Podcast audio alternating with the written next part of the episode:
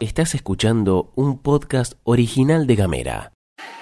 Hoy es viernes 14 de mayo y esta dupla termina su primera semana junta, pero también están pasando cosas. Llegaron las cepas de Manaos y Reino Unido a Tierra del Fuego. Les laburantes de Digital Fueguina siguen en la lucha. Aumenta la nafta y aumenta los precios. El gobierno se presenta en la Corte Suprema por un fallo a favor de Clarín. Tomate un mate. Un café. Comete una medialuna. Una fruta. Que Flor Vaso y Gastón Lodos te cuentan las noticias en 10 minutos. O menos. Desde Ushuaia y Río Grande. Para toda la Argentina. Esto es La Pastilla de Gamera. En Tierra del Fuego ya circulan las cepas de Manaos y el Reino Unido. Lo confirmó este jueves el COE a los municipios, luego de recibir los resultados de las muestras que fueron enviadas al Instituto Malbrán. El doctor Javier Barrios, secretario de Gestión de Sistemas Sanitarios del Ministerio de Salud de la provincia, realizó declaraciones a FM Aire Libre y afirmó lo siguiente. Se enviaron 14 muestras, 11 de Ushuaia y 4 de Río Grande, que falta todavía cargar los resultados de Río Grande, pero se vio que en las eh, 11 muestras de, de, Ushuaia hubieron tres variantes de Manaus y una del Reino Unido.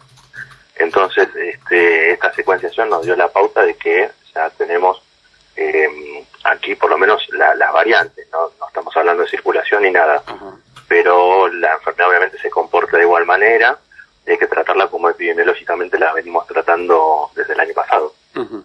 ¿Y cuál es la peligrosidad que tiene estas, estas dos cepas? Lo que tiene la característica es que tienen mayor transmisibilidad, es más fácil de transmisión, ¿no? Especialmente la Manaus, que tiene una transmisión mucho más alta en 2.5 veces.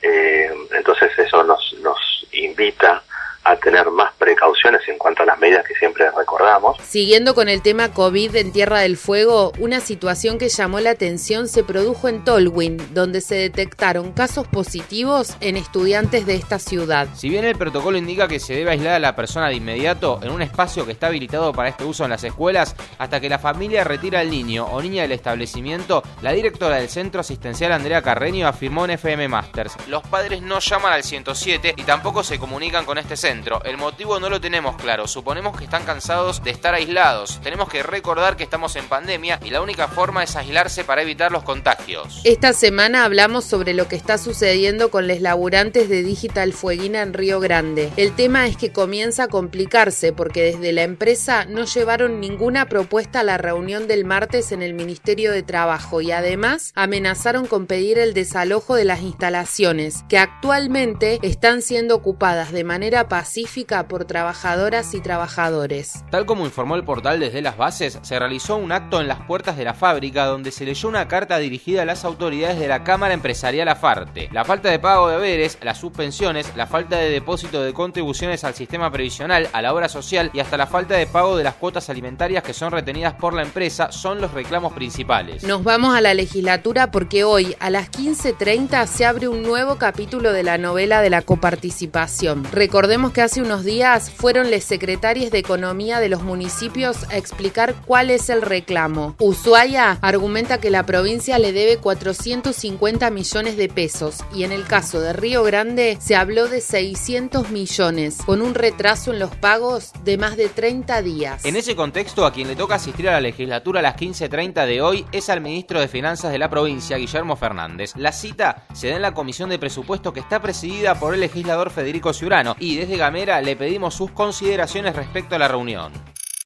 Es una reunión importante, evidentemente un tema que es recurrente. La legislatura tiene, me parece, una función significativa para poder escuchar a las partes y tratar de encontrar un acuerdo que pueda contener lo que hoy en alguna medida estamos debatiendo en los medios de comunicación y la expectativa es de que efectivamente este tipo de reuniones pueda servir para mejorar la situación actual.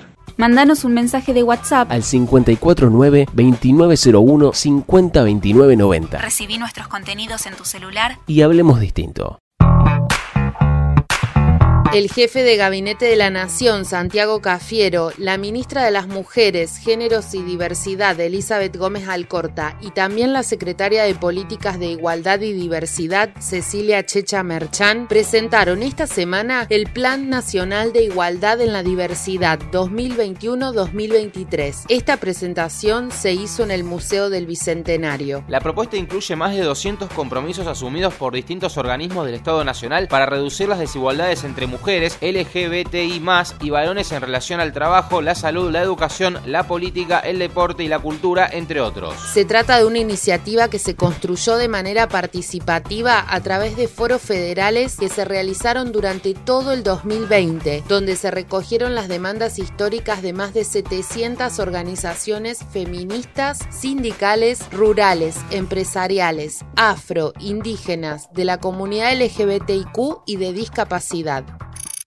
Una decisión política que ha hecho posible que en un contexto tan difícil como el que nos toca atravesar en términos de emergencia de emergencia de salud, durante un año y medio podamos estar hoy presentando el segundo plan de gobierno vinculada a la agenda de género. Primer Plan Nacional de Igualdad en la Diversidad de nuestro país, que centralmente busca trabajar sobre las desigualdades estructurales que eh, las mujeres y las diversidades tenemos en todos los ámbitos de nuestras vidas, no es en alguno, no es parcial, no es para algunas mujeres o para algunas lesbianas, gays, bisexuales, travestis eh, o transexuales, sino es para todas las mujeres y todas las diversidades en todos los ámbitos de nuestras vidas.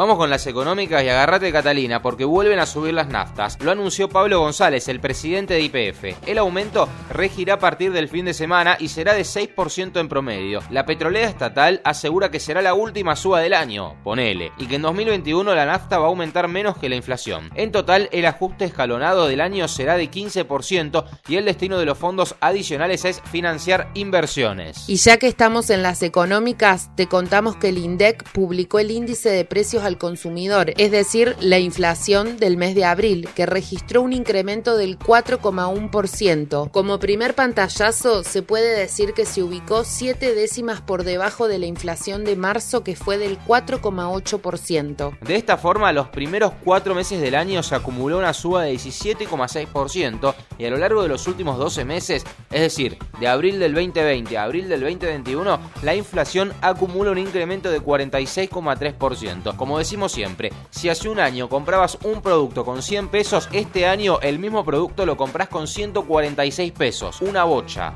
Alberto Fernández se reunió hoy por la madrugada con la titular del FMI. Este fue el primer encuentro entre el presidente y Cristalina Georgieva. Que está en Roma para participar de un seminario en el Vaticano. Ayer te contamos que Fernández se reunió en privado con el Papa Francisco y por la tarde lo hizo con el presidente de Italia, Sergio Mattarella, y el primer ministro Mario Draghi. ¿Cuál es el objetivo de la reunión con Georgieva? Bueno, el presidente estuvo acompañado del ministro de Economía, Martín Guzmán. Llegó a este encuentro con el apoyo de Portugal, España, Francia e Italia para avanzar con las renegociaciones de la deuda con el fondo y que el organismo sea más flexible. La vocación es encontrar un acuerdo lo más rápido posible, pero no cualquier acuerdo, afirmó Alberto Fernández. Vamos a retomar un tema que te habíamos comentado hace algunas semanas. Finalmente el Ente Nacional de Telecomunicaciones, el ENACOM, va a presentar hoy un recurso extraordinario federal ante la Corte Suprema de Justicia, con el objetivo de revertir la medida cautelar dictada a favor de Telecom, que es Clarín. Lo que se busca con la presentación a la Corte Suprema es revertir el fallo de la Sala 2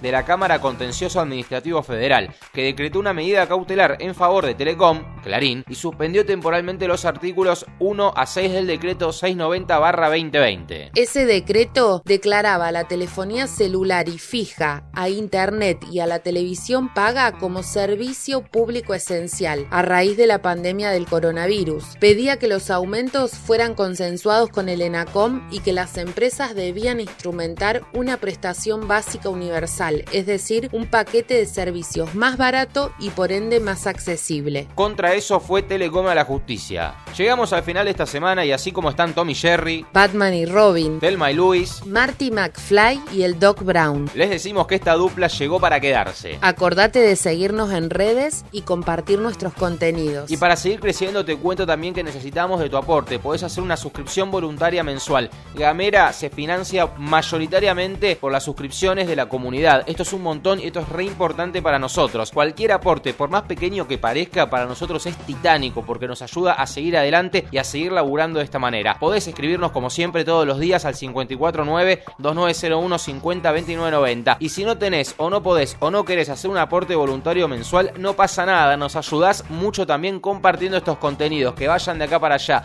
Viralicemos Gamera, que vamos a hacer más y mejores cosas. Buen fin de semana. Chau.